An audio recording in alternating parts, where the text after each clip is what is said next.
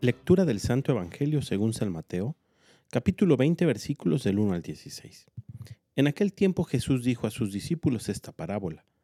El reino de los cielos es semejante a un propietario que al amanecer salió a contratar trabajadores para su viña.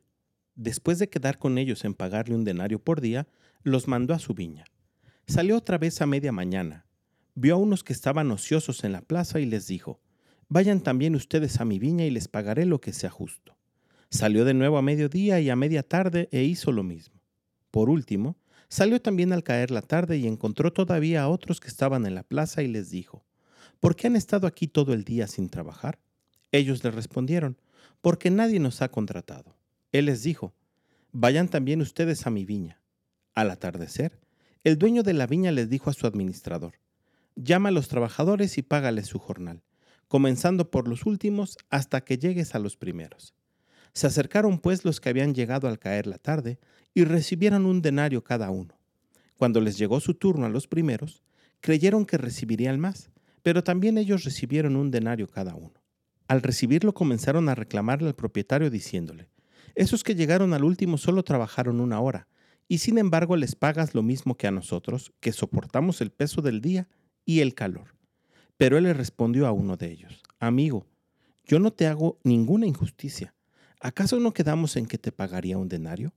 Toma pues lo tuyo y vete. Yo quiero darle al que llegó al último lo mismo que a ti. ¿Qué no puedo hacer con lo mío lo que yo quiero? ¿O vas a tenerme rencor porque soy bueno? De igual manera los últimos serán los primeros y los primeros serán los últimos. Palabra del Señor.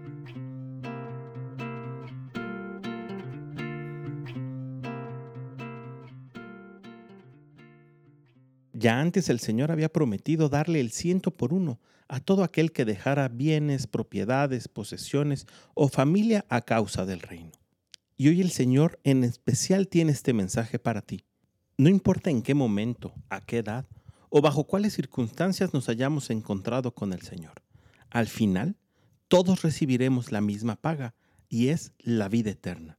Porque si hay algo que no puede hacer Dios, es dejarnos de amar y buscar en todo momento que tú y yo nos salvemos. Así que dejemos de poner como pretexto que ya estoy grande, que ya soy mayor, que a mi edad ya no puedo.